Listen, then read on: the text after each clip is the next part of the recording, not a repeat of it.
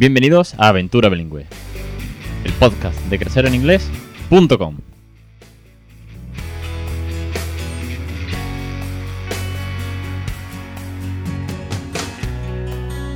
Capítulo 196 de febrero de 2020. Muy buenas, mi nombre es Alex Perder y esto es Aventura Bilingüe, el podcast sobre bilingüismo en toda su faceta, en todo lo que abarca regalar una segunda lengua a nuestros hijos de una manera natural, divertida y con mucho cariño, como yo siempre digo, nadica, porque aquí de lo que hablamos es de cómo los juegos, los tips, las canciones, los, los recursos, los cuentos, la televisión versión original, las experiencias, los tips, los consejos, de todo, de todo lo que tenga que ver con que el inglés esté presente en nuestro día a día en mayor o menor medida pero siempre, siempre sumando, sumando muchas horas. En casa ya llevamos más de 10.000 horas de inglés.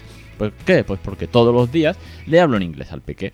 Y eso, como veíamos en el episodio anterior, pues hace que ya conversemos de tú a tú en inglés. Lo que al principio era muy difícil, porque es un bebé que no responde ni en una ni en otra lengua, que al principio te pregunta si te va a entender, que si luego ves que algún día hablará, o si se estará enterando, o si no lo vas a liar, pues ahora todo cobra sentido. Pues de todo eso y mucho más va a crecer en inglés la plataforma de cursos para ayudarte a, a que tu hijo también sea bilingüe, o por lo menos que el inglés no sea una barrera. Vamos a llamarlo así para aquellos más escépticos o para aquellos que no quieren hacer un 24/7 y no están tan sumamente como yo y otros muchos aventureros que están inmersos en esta aventura.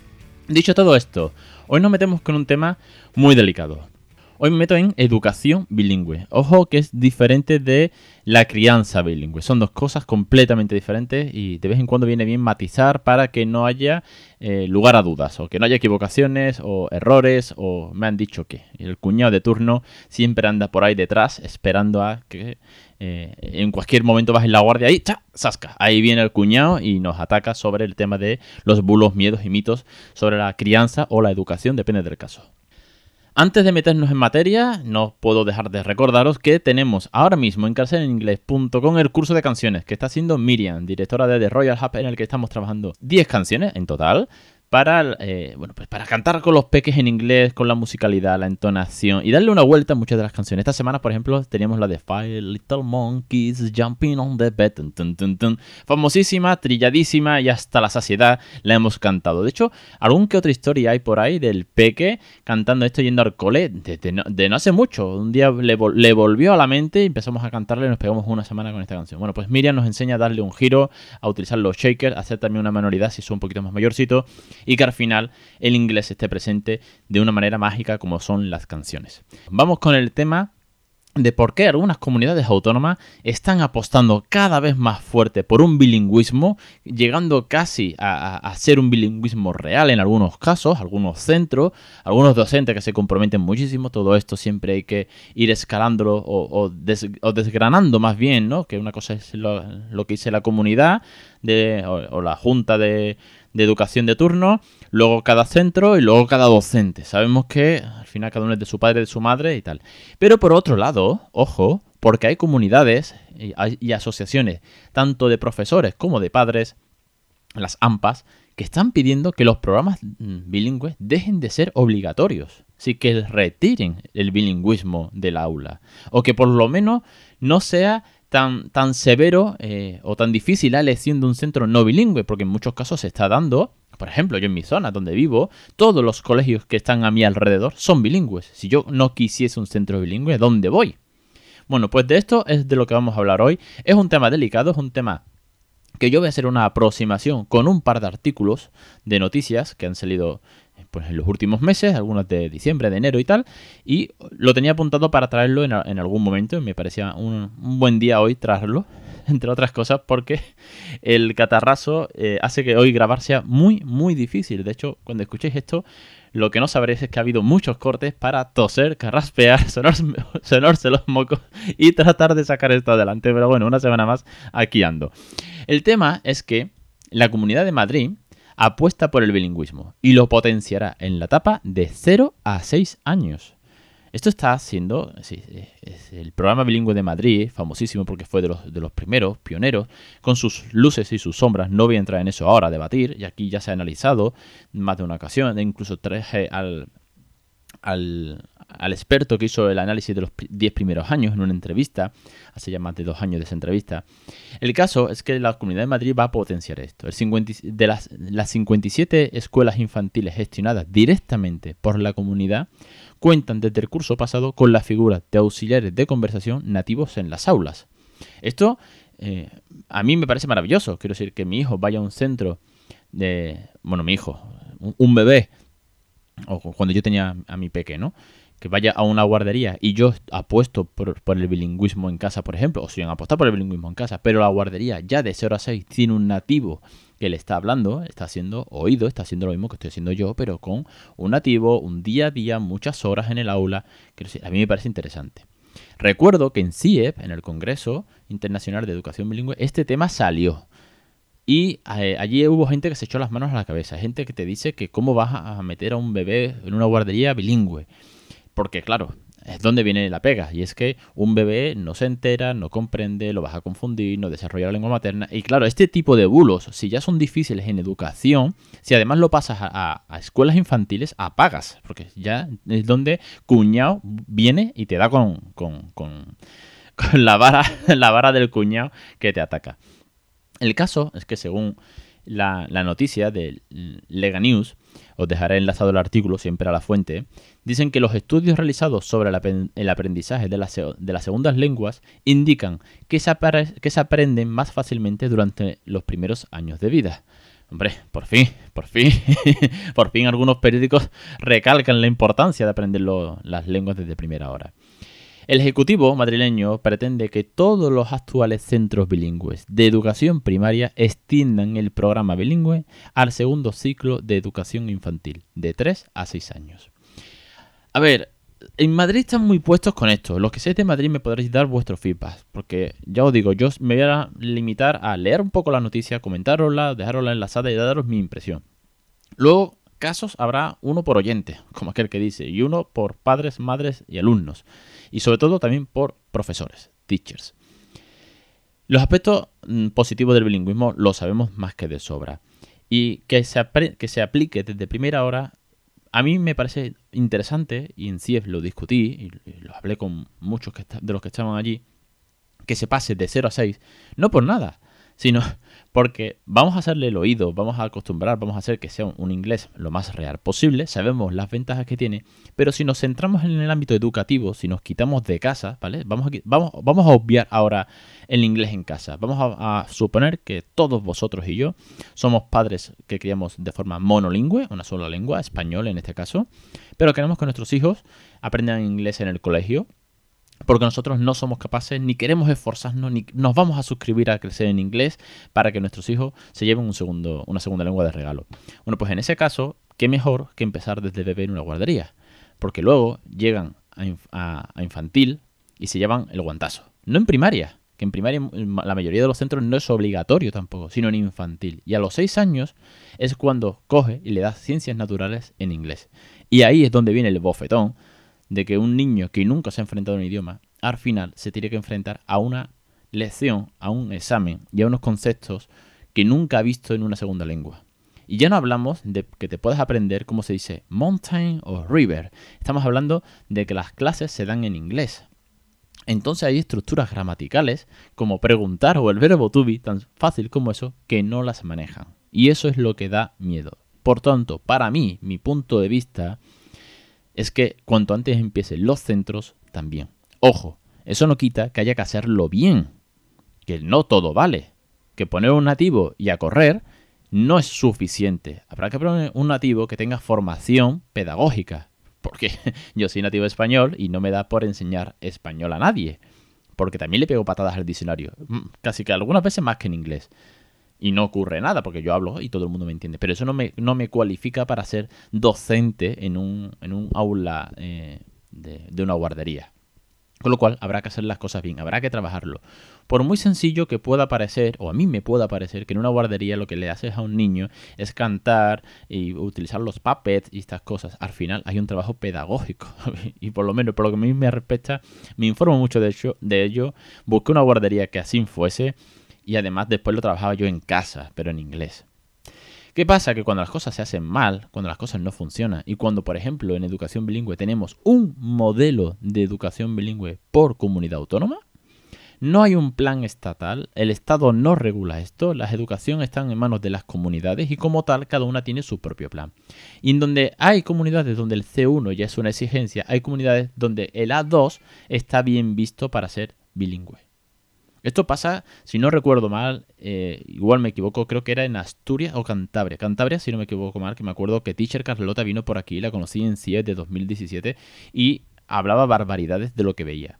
Que con un B1 tú seas capaz de dar una clase bilingüe, una clase, explicar conceptos, no solamente leer el libro, que ya está en inglés, que en un momento dado lo lees, sino explicar el concepto, argumentar y además hacerle que el niño lo entienda, este coña. Quiero decir, es que lo lógico será que ese profesor, nativo o no nativo, tenga un nivel nativo. Quiero decir, es que eh, a mí me cuesta explicarle a mi hijo algunas cosas por el porqué, pero cuando ahora pregunta tanto el por qué, el por qué, el por qué, pero yo como padre pues puedo ahondar o puedo flaquear en un momento dado. Quiero decir, hay que permitirse ciertos privilegios a ser familias. Y mira que soy exigente conmigo mismo y sé que vosotros, muchos de vosotros, sois muy, muy exigentes con el vocabulario, con la pronunciación, con las reglas gramaticales, ¿vale? Pero bueno, tenemos cierto margen porque esto no es una formación oficial. Esto es en casa. Y si en un momento dado bajas un poco el pistón y te dedicas simplemente a leer cuentos y canciones, sigues sumando tiempo. Pero no puedes que un profesor no haga eh, una clase entera, no tenga conocimientos, no pueda resolver dudas en inglés. ¿Por qué digo esto? Pues porque las familias leonesas se han puesto en pie de guerra para exigir a la Junta que retire la obligatoriedad del programa bilingüe. Y es que, ni más ni menos, los contenidos, argumentan ellos, ¿vale? Los contenidos son más fácilmente asimilables en la lengua materna y por, lo tanto su adquisición más eficaz será en español. Digo que ellos lo argumentan porque siempre se ha escuchado y siempre sigue dando, dando vueltas que los contenidos bilingües son muy fáciles, que se limitan a un tipo test, a una pregunta, a un, a un pictograma y al lado la palabra correcta, este tipo de, bueno, de enseñanza Vamos a dejarlo entre comillas, ¿vale? Me la cojo con papel de fumar con esto, porque yo no he llegado ahí, pero sí que hice una vez una entrevista en la calle, preguntaba a familias de aquí, al lado de mi casa, y muchos te decían que es que eso es mucho más fácil el bilingüismo. Porque en algunos centros se ha tenido que hacer así para poder dar la materia, pero porque está mal, mal estructurado. De hecho, como dice el artículo del Diario de León, la solución no es explicar dos veces la materia, una en inglés y otra en español, ya que esto supone una pérdida de tiempo innegable y un esfuerzo bueno, pues absurdo, ¿no? Poco más. El informe eh, que elaboró la propia Junta para analizar el sistema bilingüe en 2017, un diseño después de su implantación, como el de Madrid, más de 10 años, indicaba que el 40% de los niños que cursaban sus estudios bajo el sistema tenían que acudir a clases particulares o de refuerzo, y que un cerca de un 43% de los padres percibía dificultad en la educación bilingüe. Es decir, no está funcionando. No se está haciendo bien la educación bilingüe en muchas comunidades. Y esto está haciendo que padres y docentes pues se ponga en pie de guerra y diga, mira, para hacerlo más, quítalo. Y aquí os doy mi opinión y la comparto con Xavier Gisbert, presidente de la Asociación de Enseñanza Bilingüe, y es organizador del Congreso. Si lo vas a hacer de este palo, quítalo. No tiene sentido. Es decir, tú no puedes poner un programa bilingüe que funcione así, porque eso no es bilingüismo. El problema es que el cartel lo pone el mismo centro, el que lo hace mal que el que lo hace bien.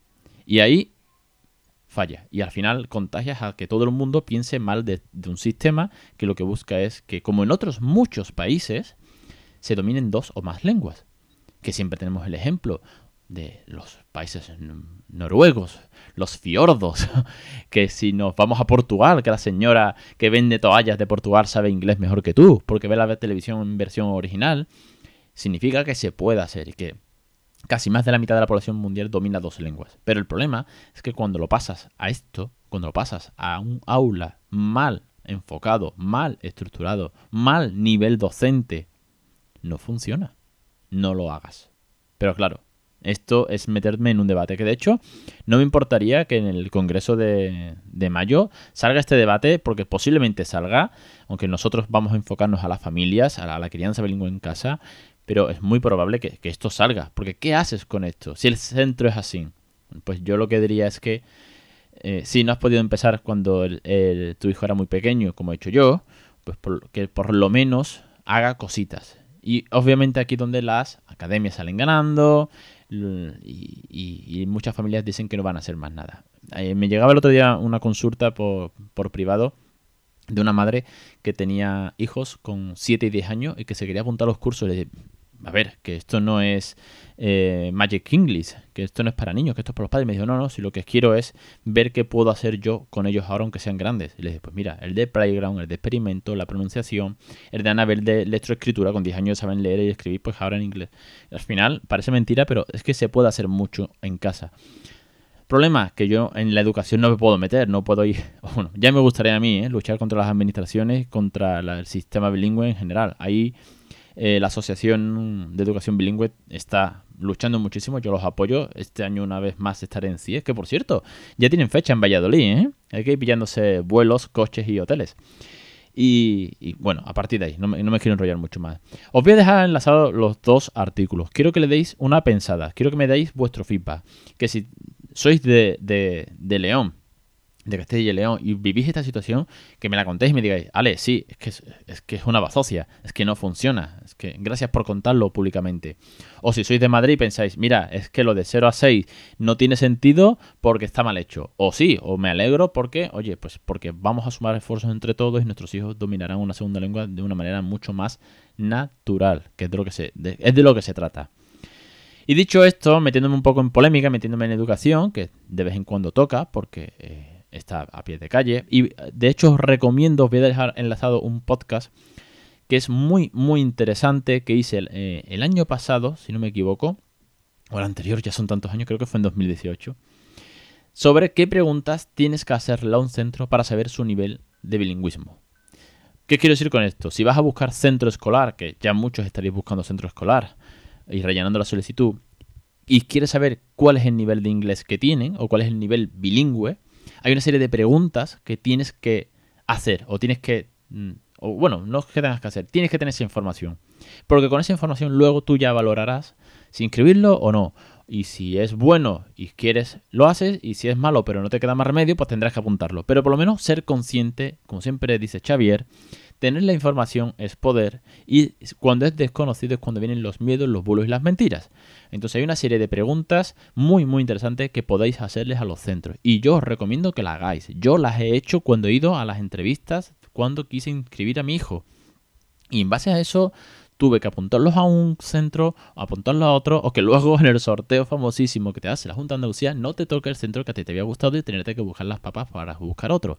Y en el que llegas y encuentras hueco, hice las mismas preguntas, ya a última hora. Pero bueno, en base a eso, tengo la información y sé cuál es el modelo bilingüe del centro. Y luego ya actuaremos en consecuencia. No me enrollo mucho más, que la voz no me da, los mocos no me dejan, el catarro tampoco. Y os espero la semana que viene en Aventura Bilingüe, en Crecer en Inglés, en la plataforma de cursos, en todo lo que estamos montando. Y por cierto, no os quiero hacer mucho spoiler, pero ya mismo tengo que hacer un spoiler, o tengo que dar la noticia dentro de poco, de las teachers que se van a incorporar este año. Porque ahora mismo está Miriam, pero cuando termine Miriam, ¿quién viene? Bueno, pues tengo que deciros que hay 3, 4 teachers más que ya están preparando y grabando material. Lo cual es una gozada una auténtica gozada que haya tres teachers más preparando material para sumarse a la plataforma de cursos. Y es posible que incluso lleguemos a cuatro o cinco más. Y además, yo en la medida de lo posible, porque cada vez tengo más trabajo con esto, voy a intentar grabar uno o dos cursos. Hay uno que ya lo tengo esquematizado entero. Ya sé lo que quiero sacar. Y otro lo tengo en, digamos, bueno, pues un poco como en borradores. Pero si todo va bien, mm, tenemos el, año 2020 ya completo de cursos programados y además muchas ya están mandándome material para que yo empiece a editar. Así que muy muy contento porque esta plataforma no deja de crecer. Muchísimas gracias a todos los suscriptores de verdad por apoyar este proyecto, por confiar en mí, por confiar en las teachers y sobre todo por querer criar bilingüe en casa. Sois una gozada. Y yo con esto, pues echándole muchas horas, mm, me divierto un montón. La verdad que es que sigue siendo muy gratificante este trabajo. Lo dicho, os espero la semana que viene. Espero que con mejor voz. Un beso y os, veo la semana.